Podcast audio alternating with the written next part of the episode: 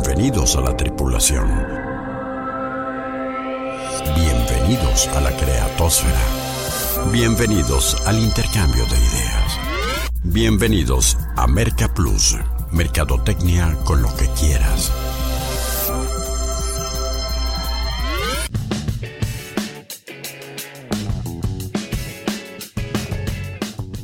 Bueno, y como afortunadamente aún nadie le vende a los robots, la mercadotecnia sigue siendo tan fascinante y tan desafiante para los seres humanos que cada semana nos merece este espacio para charlar en torno a ella.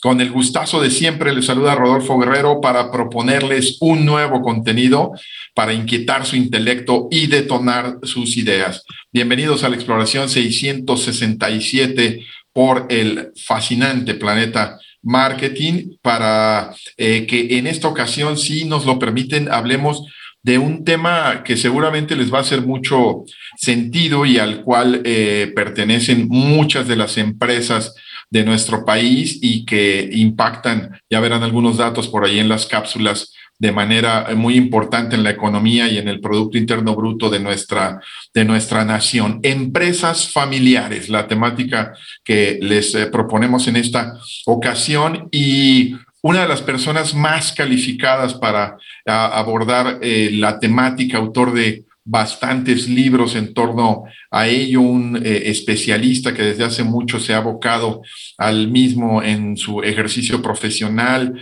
conferencista y director de la oficina Guadalajara de Salle Science Grant Thornton. Don Mario Rizo, un gustazo tenerte, Mario, y muchísimas gracias por aceptar la invitación para estar en la nave de Merca Plus, a hablar de este esta temática que tanto te apasiona y de la que sabes tanto. Gracias, Mario. Al contrario, muchísimas gracias, Rodolfo, por esta oportunidad que me das de compartir de este interesante tema con todos tus radioescuchas y esperemos tener una buena conversación que les ayude a conocerse un poquito más y a tomar mejores decisiones respecto de la empresa familiar. Ya lo creo que, que así será y eh, los detalles de qué eh, puntos tocará la charla en los próximos eh, minutos de conversación, ¿por qué no los conocemos en las coordenadas de la exploración? Activando propulsores. Coordenadas de exploración asignadas.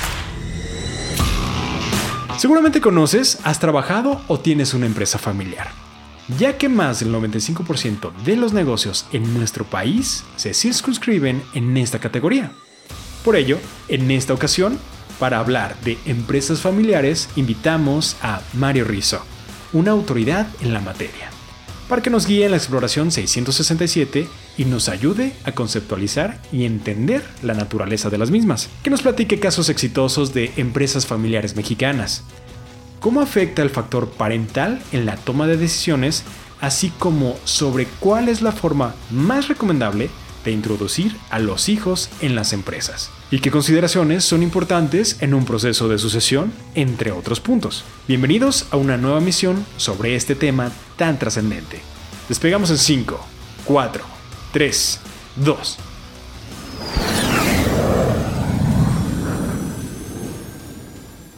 Aclarado lo anterior, pues nos adentramos en la, en la materia y me gustaría empezarte preguntando, Mario, eh, ¿cómo se define o cómo distinguimos una empresa familiar? Mira, eh, la definición más sencilla o simple que yo puedo transmitirles son compañías o negocios creados y gestionados por una sola familia. Generalmente inician con un fundador que después va incorporando a sus hijos y finalmente esos hijos, ese fundador, esa esposa, comparten esa propiedad y ese negocio de manera desde dueñez, como dueños, como consejo y en la ejecución. ¿sí? También es importante señalarte, Rodolfo, que en este tipo de empresas no hay que tipificarlas exclusivamente como empresas pequeñas o pymes. Sí. También hay grandes empresas familiares que han trascendido a eh, marcos internacionales y son notoriamente conocidas. En este tipo de empresas que también son familiares. Lo que las caracteriza es que las controla una familia. ¿Qué quiero decir con el control? Que la familia es dueña de la mayoría de las acciones que tienen derecho a voto, ¿sí? Y ya lo tocaremos más adelante del programa en algunos ejemplos que vamos a ir señalando. Entonces aquí lo muy importante para definir una empresa familiar es que fue fundada por un señor que después se incorporó a su familia y su familia se incorporó desde la operación en caso de que tenga consejo en su consejo y como dueño en la asamblea de accionistas. Qué, claro la conceptualización y uno pudiera pensar, eh, Mario, que en nuestra realidad, en nuestro país, hay eh, pues eh, un altísimo porcentaje de compañías o de empresas, de organizaciones comerciales que se suscriben en este, en este formato de empresas familiares, ¿no? Sí, sin duda. Te podría decir un dato estadístico que al final de cuentas, como comentaste, son la mayoría. Un 90% de las empresas en México son de carácter familiar y tienen una repercusión en la economía de manera muy importante porque genera el 52% del Producto Interno Bruto del país y un 70% del empleo. Ya, lo creo, importantísimo. Y particularmente, Mario, en tu trayectoria eh, profesional, ¿cómo, ¿cómo, empiezas a especializarte eh, eh, y te metes en este, en este aspecto? entiendo que eres originalmente en tu formación académica y profesional un contador, que, ¿cómo, ¿cómo te vas metiendo en estas en estas peculiaridades hasta ser hoy uno de eh, un asesor muy prestigiado y renombrado, ya lo decía yo, autor de varios libros este, y conferencista sobre estos temas, pero ¿cómo, ¿cómo empiezas a engancharte con la empresa familiar, Mario? Qué buen punto, Rodolfo. Mira, como contador, pues tengo cerca de 37 años de experiencia en contabilidad, en auditoría, impuestos y hace aproximadamente 15 años caí en una reflexión de por qué las empresas en el cambio generacional, cuando el fundador deja el liderazgo, la mayoría se mueven. ¿sí? Estamos hablando que en el primer cambio generacional, el 70% de las empresas familiares dejan de existir por diferentes causas que lo platicaremos más adelante. Esto me llevó a interesarme, a meter, a estudiar ese tipo de causas y platicando con un colega y respetado amigo, contador también. Ella estaba en el tema de empresas familiares, el doctor José Mora, un excelente escritor, estudioso también de esta materia, me dice, Mario, en materia de auditoría, impuestos, contabilidad, la mayoría de los contadores lo sabemos. Muy poca gente se ha dedicado o profesionista a estudiar lo que viene siendo la empresa familiar y de ahí nació mi interés en empezar a incursionar en este apasionado mundo de las empresas familiares con la finalidad, Rodolfo, de dejar un legado de conocimiento para que estas empresas cambien esa estadística de mortandad. Oye, pues qué, qué, excelente eh, eh, narrativa, qué excelente historia de cómo te fuiste especializando. Iniciando transmisión para el Planeta Marketing de Expedientes CX en 3, 2, 1. Hola Rodo, ¿qué tal? Bienvenidos a los Expedientes CX. Bueno, pues faltan solo unos pocos días para celebrar a los papás y aunque la situación que vivimos ha cambiado la vida y la forma de consumo de nuestros clientes, muchos de ellos todavía planean celebrar esta fecha tan especial. Entonces es momento de que encuentres los regalos para el Día del Padre para tus clientes, ya sea internos o externos. Aquí hay que buscar apoyo con los expertos para ponernos creativos y encontrar el artículo promocional que mejor transmita el valor de tu marca. Las opciones que te ofrece Casa Javier son infinitas, desde regalos para papás que cocinan, para los papás que son súper tecnos, para los que son muy deportistas, para los que no dejan de trabajar ni en días festivos, hasta regalos para papás que les gusta la vacación o bien los juegos de mesa. Pretextos para festejar a papá hay muchísimos, pero festejarlo con el mejor regalo solamente en Casa Javier. Visita el catálogo en línea y los kits promocionales que están vigentes para los regalos de este Día del Padre. Ya saben en dónde, ¿no? En casajavier.com.mx. Conoce las 4 P's de Casa Javier. Pasión por productos promocionales. Entra ahora mismo a casajavier.com.mx. ¿Cuáles son las, las ventajas y las desventajas, sobre todo en cuanto al crecimiento y el desarrollo de una empresa, eh, eh, de que se, se siga manteniendo en una estructura familiar? Mira, qué buen punto. Ventajas. Voy a tratar de de ser muy específico y concreto. La primera que, a mi, que en mi experiencia he conocido es una cultura empresarial más fuerte. Sin embargo, esa ventaja también se puede convertir en una desventaja. ¿A qué me refiero? Generalmente hay un fundador con un liderazgo sumamente fuerte, donde todos están alineados a esa cultura y esto ayuda a que prácticamente todos los esfuerzos se encaminen a esa visión y a esa cultura de un fundador y tiene mayor rapidez y potencial para tomar decisiones. ¿sí? Hay también una ventaja de un sacrificio personal de quien fundó y de sus familiares de trabajar 24 por 7.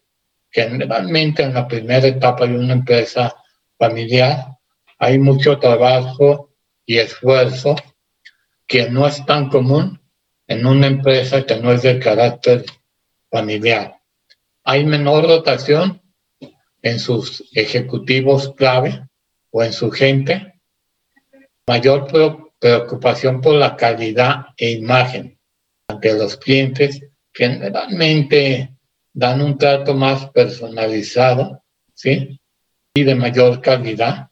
Eh, y una, para mí, la principal ventaja, una visión de largo plazo. Sin embargo, cuando hablemos de la sucesión, esta visión de largo plazo no es tan común, porque no se planea. Ya lo creo. Ahora, partiendo de esto, de, de, de estas ventajas que enlistaste, eh, también eh, la estructura familiar puede afectar, en tu experiencia lo has visto, eh, factores clave para competir en un mercado como el desempeño y la rentabilidad de una, de una empresa. Digo, creo que hay vicios muy instalados en la, a veces en la cultura de la empresa familiar mexicana, particularmente, por lo menos en algunos casos nosotros los hemos visto también en nuestro ejercicio profesional, en nuestras asesorías, consultorías, y, que a veces da la impresión de que pudieran estar eh, inhibiendo el desarrollo de esas habilidades para competir y rentabilizar una empresa. ¿Qué nos dices tú en tu experiencia sobre este punto, Mario? Mira, muy importante, sin duda.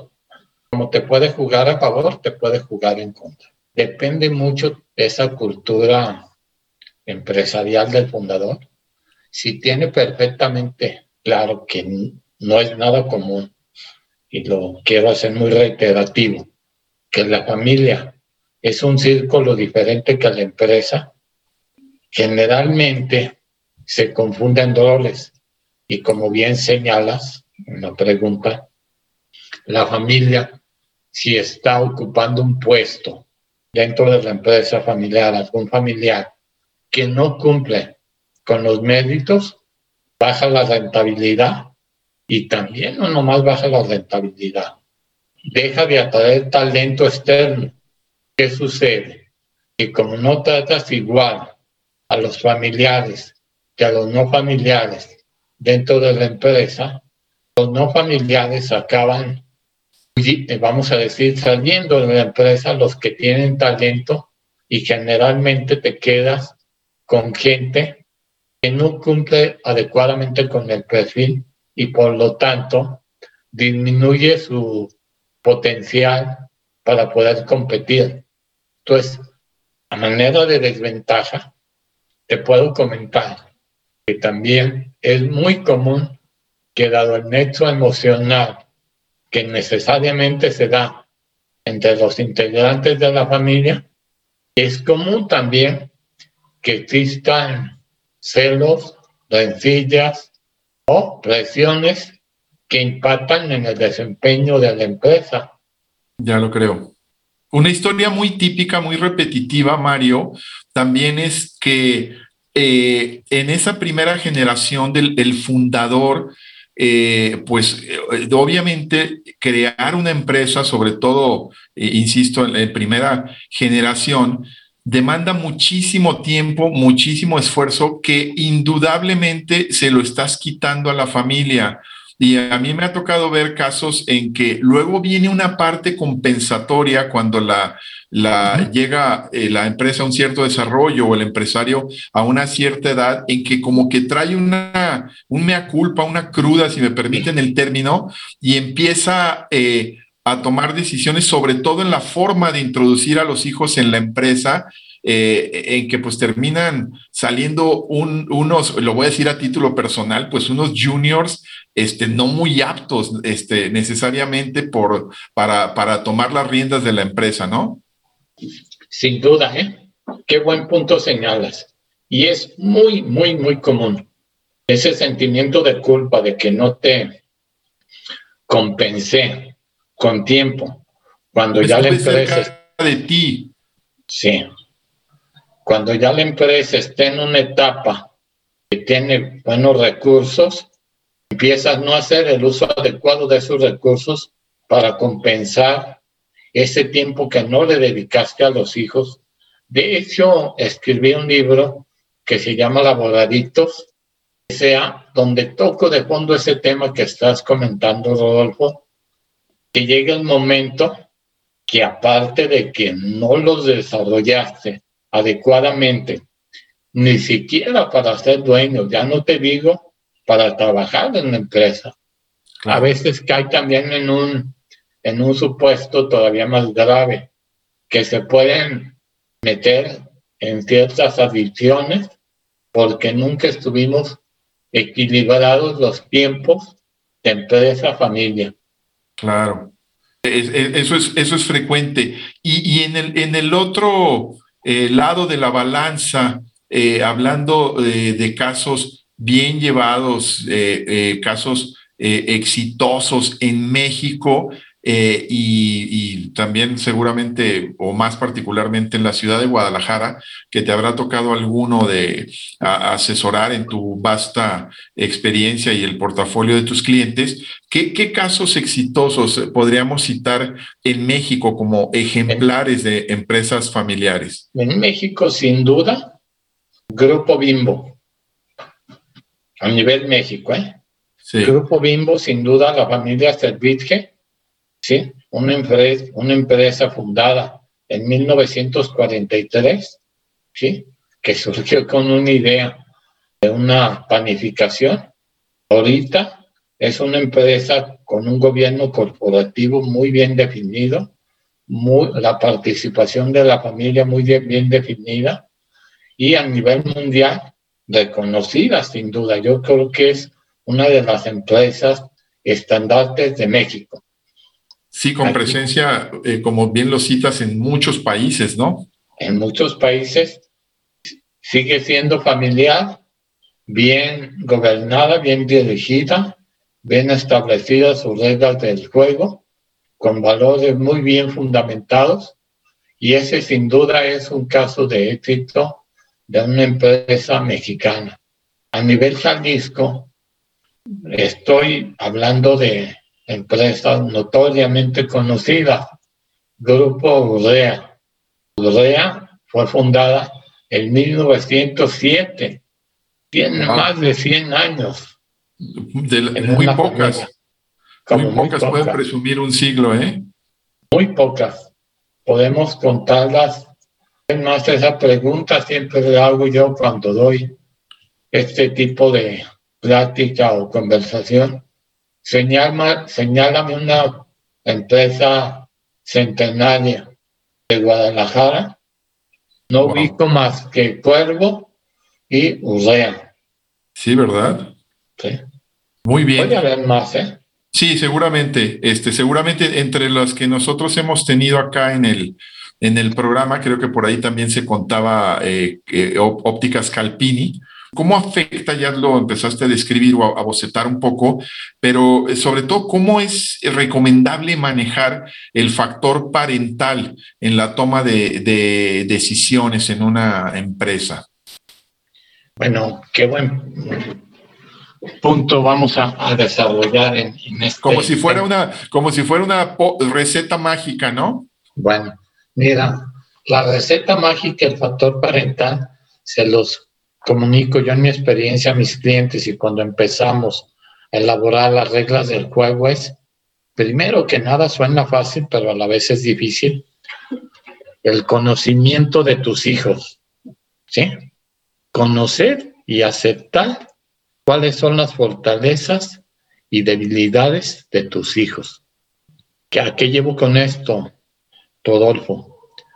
Es difícil a veces que como padres aceptemos que tenemos hijos con competencias diferentes, cualidades, ¿por qué no? También con, con debilidades o limitaciones, ¿no? Sí, cómo no. Y si no aceptamos esta base, vamos a tomar decisiones equivocadas porque los queremos tratar iguales. Y creo, en mi concepto, para que una afectación positiva en la toma de decisiones, tendríamos más que tratarlos iguales, ser equitativos. Sí. ¿A qué me refiero con equidad?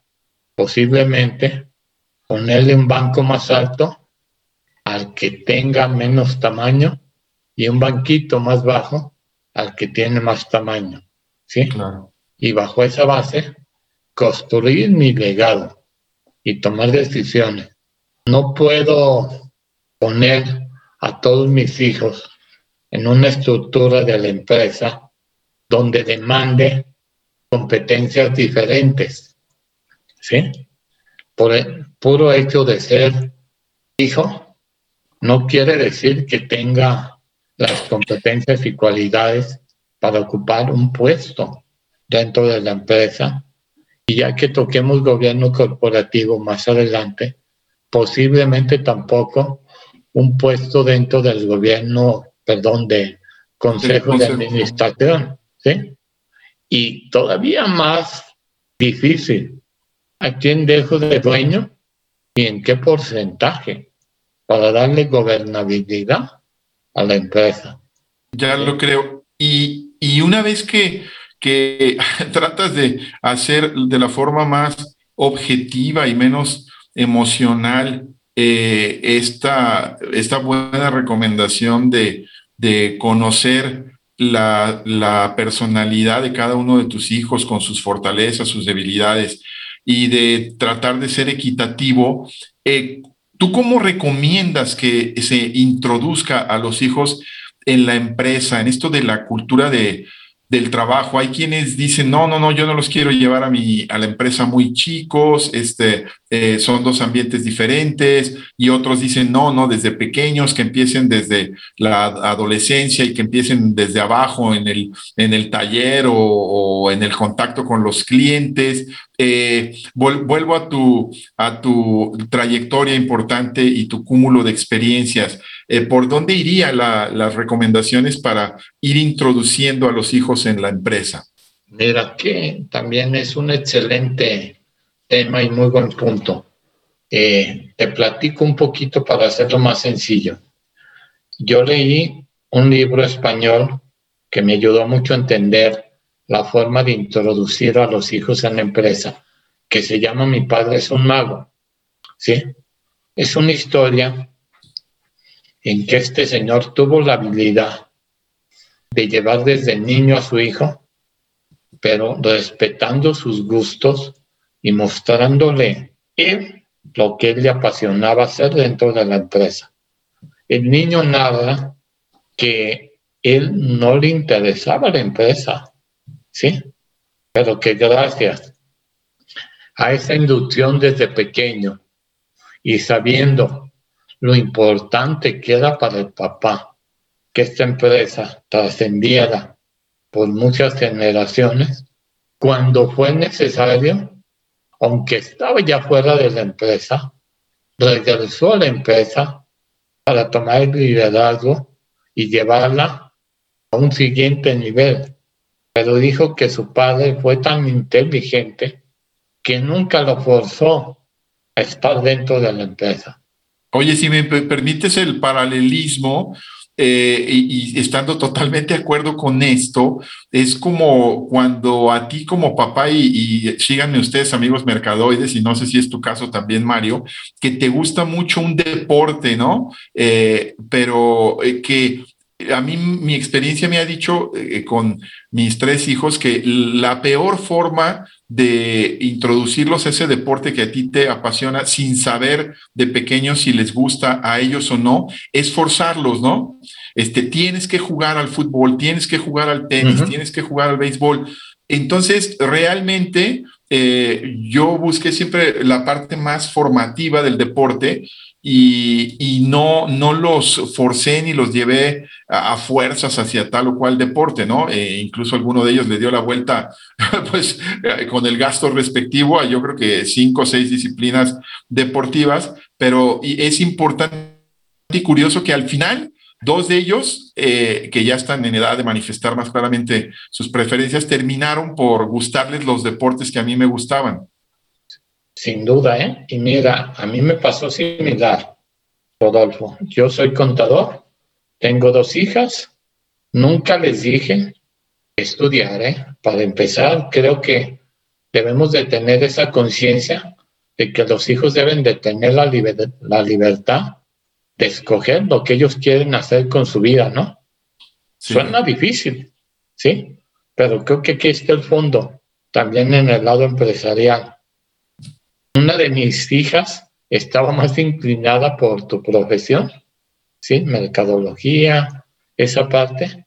Finalmente yo sin decirle, quiero que seas contadora, a lo mejor porque lo vio eh, estancias en mi oficina, le gustó el tema y decidió ser contadora, pero nunca fue inducida ni manipulada, ni menos, menos forzada a ser contadora. La otra se fue por el lado de medicina y bien. Qué bien. Qué bien. Eh, eh, te cuento dos anécdotas para ir a dos temas este, puntuales también de, que nos ha pasado en la parte profesional, ¿no? Uno, la eh, asesoría, alguna asesoría por ahí hace algunos años, creo que ya lo había contado en estos micrófonos, donde eh, mm, resulta que llegamos a asesorar a una empresa familiar en que acababa de fallecer el, el señor que la había fundado y la había desarrollado. Y la, la, madre este, de la viuda nos encarga la asesoría y nos pega mucho al, al a su hijo en, para, para ir definiendo la planeación estratégica de la compañía. Y yo lo notaba a él, 28, 30 años, muy eh, con mucho desinterés enfado, incluso hasta llegó un momento en que dudé si el problema era yo, hasta que se lo planteé en una, en una eh, eh, charla después de tomar mucha confianza con él y le dije yo, este, oye, ¿cuál es el tema aquí con la asesoría? ¿Quieres que eh, revisemos este aspecto? ¿Hay que ajustar algo? Y me dice, te voy a decir la verdad, Rodolfo, este, yo odio esta empresa. Este, no me interesa nada de esta empresa. Esta empresa me robó a mi papá literalmente me lo dijo. Y traía un duelo tremendo, este, y esa parte emotiva también afecta, ¿no? Este, esto está muy dramatizado por el caso de, del fallecimiento eh, pues, del señor muy joven, pero debe de ser también a veces eh, eh, común que los hijos también, que, que también cuentan, no tengan la, la apertura, la disposición o el entusiasmo para ir a una empresa que, al papá le costó mucho trabajo, pero que a ellos les costó mucho dolor y muchas ausencias. Sin duda, sin duda. El tema que tocas también a mí ya me tocó prácticamente un, una historia muy similar que la que estás planteando, ¿sí? Y es ese resentimiento que ven como enemigo a la empresa, porque como bien lo señalas, les quitó al ser querido, ¿no? Entonces creo que, que la mejor forma de introducir a los hijos a la empresa es no hay que imponerles la empresa. No es una obligación de que ellos se incorporen a ella, ¿sí? Si deciden hacerlo, qué bueno. En un momento dado, lo que sí debemos de definir, Rodolfo, en este tema, y yo sugiero, tener también esa fortaleza o esta frialdad para decir, a ver, quiero que mi empresa trascienda en manos de mi familia o sin mi familia. Sin mi familia, la vendo y dejo dinero. Si yo veo que no van a ni siquiera saber ser dueños, no tiene caso que deje una empresa. Suena duro, fuerte. Claro. De esa forma no se quita una fuente de empleo, una fuente de economía o un sueño de trascender de un fundador que dejó toda su vida en un proyecto, pero era su proyecto, no el de sus hijos. Sí, totalmente de acuerdo. Vamos a regresar al tema, pero sí, este, no, me, ha pasado también, ¿no? Y, y, obviamente la obligación de uno como consultor al ser objetivo, cuando, aunque suene duro y difícil es eh, en esos casos pues ser, ser franco, ser honesto y decir, este, no veo eh, un, buen porvenir en, en, la empresa en manos de, de el relevo generacional. Sí, es, fíjate, es real la historia, pero te platico un poquito más del, del tema del sucesor. Yo parte de mi inducción en este tema de empresas familiares y de los libros, que es mi pasión, conocí a un buen amigo que se llama Arturo Enciso, que yo le eh, eh, editaba sus libros o me daba la oportunidad de, de revisarlos sin ser editor. ¿eh? Y vi que tenía mucha facilidad para la novela y de ahí se me ocurrió que podíamos hacer un libro junto con mi experiencia técnica de conocimiento de empresa familiar y que él redactara la novela. Entonces lo hicimos de manera conjunta el sucesor 1 y el sucesor 2. Qué, maravilla. Oye, este, y regresando a, las preguntas, aprovechar tu presencia acá, este, eh, ¿qué, ¿qué, es un gobierno corporativo? Otro término muy asociado a las empresas familiares y cuándo es recomendable implantarlo en, una empresa? Va. Mira, el gobierno corporativo, así muy ejecutivamente, de acuerdo a la definición de la de Código de Mejores Prácticas del Gobierno Corporativo, es el sistema bajo el cual las sociedades son dirigidas y controladas. Suena algo esotérico, pero lo voy a traducir de una manera muy sencilla. Es establecer un orden de gobierno en una empresa en donde se adecue y conozca perfectamente cuáles derechos tienes como accionista, cuáles son los derechos y obligaciones de un consejo de administración y cuál es la función de un director general. ¿Qué necesitas? para establecer un gobierno? Pues básicamente tener definido un rumbo. Ese rumbo lo estableces en una planeación estratégica en donde dices, en cinco años me veo en ser la empresa líder en ventas de X producto en la ciudad de Guadalajara. Para lograr eso, ¿qué vas a hacer?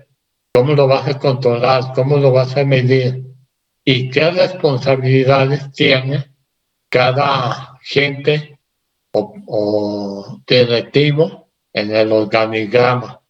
Al final del día, un gobierno corporativo tiene como propósito potenciar el crecimiento y continuidad de una empresa familiar y otorgarle una ventaja competitiva vigilando y fomentando la confianza de terceros. Oye, las decisiones no las toma Rodolfo solo o Mario solo, las toma un órgano colegiado con diferentes competencias y la decisión es mejor. Claro, eso siempre será eh, lo más eh, recomendable, ¿no? Eh, y, qué consideraciones de regreso al tema de la, de de la sucesión y de, esta, de este libro tan anecdótico, tan digerible en su lectura, pero tan ilustrativo y aleccionador que has escrito, Mario, ¿qué consideraciones eh, dirías que son las más importantes en un proceso de sucesión, de, relevo este, generacional en la dirección de una empresa? Mira, muy puntualmente te voy a decir mis puntos clave. Primero que nada, vuelvo, definir qué tipo de empresa queremos construir para un futuro. Segundo, perfil de quienes deben manejar esa empresa. Tercero, identificar los candidatos tanto en la familia como de manera externa para esos perfiles. Diseñar el plan de formación de los posibles sucesores. Evaluar sistemáticamente los candidatos. Lo más difícil, decidir quién será el sucesor. Porque luego sucede que a lo mejor no es ni el primogénito o a lo mejor no es ninguno de los varones, ¿no? Exacto. Y qué buen punto toca, vuelvo con el inventario familiar. Sin importar género, pues creo que debemos irnos por quién, quién tiene el perfil. Voy, a ser muy coloquial y perdón por el francés, pero eh, ya, ya mis amigos mercadoides seguramente están extrañando que no me aviente mi guarrada del, programa, pero recuerdo perfecto que eh, eh, dos de mis hermanos este, se, tenían la peculiaridad de que uno de ellos tenía tres varones y el otro de ellos tenía dos mujeres y se bromeaban uno al otro y le decía el que tenía los varones al, al, otro, este, no, pues es que nadie da lo que no tiene, ¿no? Los limones damos limones, ¿no? Y entonces mi hermano, el que tenía las mujeres, le, le, contestaba, no, no te equivoques, lo que pasa es que Dios pone huevos donde hacen falta. Y a veces esto es muy importante para la toma de decisiones y para el liderazgo de una empresa, ¿no? A veces las mujeres salen más, más, más aptas o con más visión, ¿no? Para, para esto. Y de hecho me ha tocado, ¿eh? Sí. De hecho, estoy eh, coachando a un par de mujeres que han hecho un excelente trabajo en la sucesión de la dirección de empresas locales, ¿sí? ya de, de buen nombre, y se decidió que fueran ellas. Y como bien también señalaste, en un caso es la más chica de la familia y en un caso es la de Amelia, ¿sí? Entonces no hay, no hay regla específica, pues establecida. Cada familia, cada empresa, sí. Oye, Mario, y luego también pareciera que de forma muy simplista, pero muy eh, compleja en la ejecución, una recomendación también es en, en el eh, relevo generacional, que alguien lo simplificaría como, nomás con que hagas esto, tu empresa va a ir bien, pero el nomás con que hagas esto es rodéate de la gente más apta.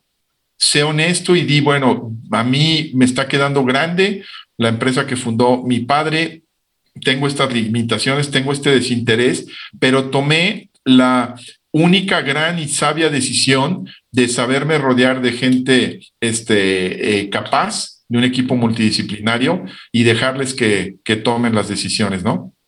Sin duda, mira, y también se vale, ya me han tocado casos que deciden, y por el bien de la familia y de la empresa, que ningún familiar trabaje en la empresa. Ya realmente llegan a la institucionalización a un nivel de un 100%, que tiene que ver también con gobierno corporativo. Claro, ya ese tema, el tema de la eh, familia más extendida con los hermanos, los tíos, este, los errores más comunes en la transición generacional, pues se nos quedaron irremediablemente en el tintero porque hay mucho de qué hablar sobre el tema, de tal forma que a la vez que agradezco muchísimo tu, tu eh, aceptación a estar en la nave de Merca Plus, Mario Rizo. También te comprometo aquí en público para que hagamos otro programa sobre empresas familiares 2, donde hablemos de estos y otros tópicos. ¿Te late? Con todo gusto, Rodolfo. Y, con preguntas específicas de tus eh, radioescuchas, también podemos tocar temas particulares para darle atención debida y dar un, un punto de vista, porque lo que sí estoy convencido es que no hay traje, que no hay receta de cocina y hay que hacer en cada caso un traje a la medida. Pues un gustazo y un honor eh, tener al eh, socio director de la oficina en Guadalajara de este prestigiado despacho de sales Science Grant Thornton, Mario Rizo, eh, el, la autoridad en temas de empresa familiar. Gracias, Mario. Al contrario, muchas gracias a ti por la invitación. Nos estamos yendo. Agradezco mucho eh, la realización de este programa a Denise Melero, Emanuel Rosas. Yo soy Rodolfo Guerrero y ahora los dejo confiando en que si ustedes saben o están más interesados en la mercadotecnia que al despegar a esta travesía, nosotros entonces hemos cumplido con la misión. Por ahora, nuestra exploración por el planeta marketing aquí termina para dar paso a la reflexión y la interacción diarias Hagamos contacto nuevamente en esta frecuencia en 167 horas.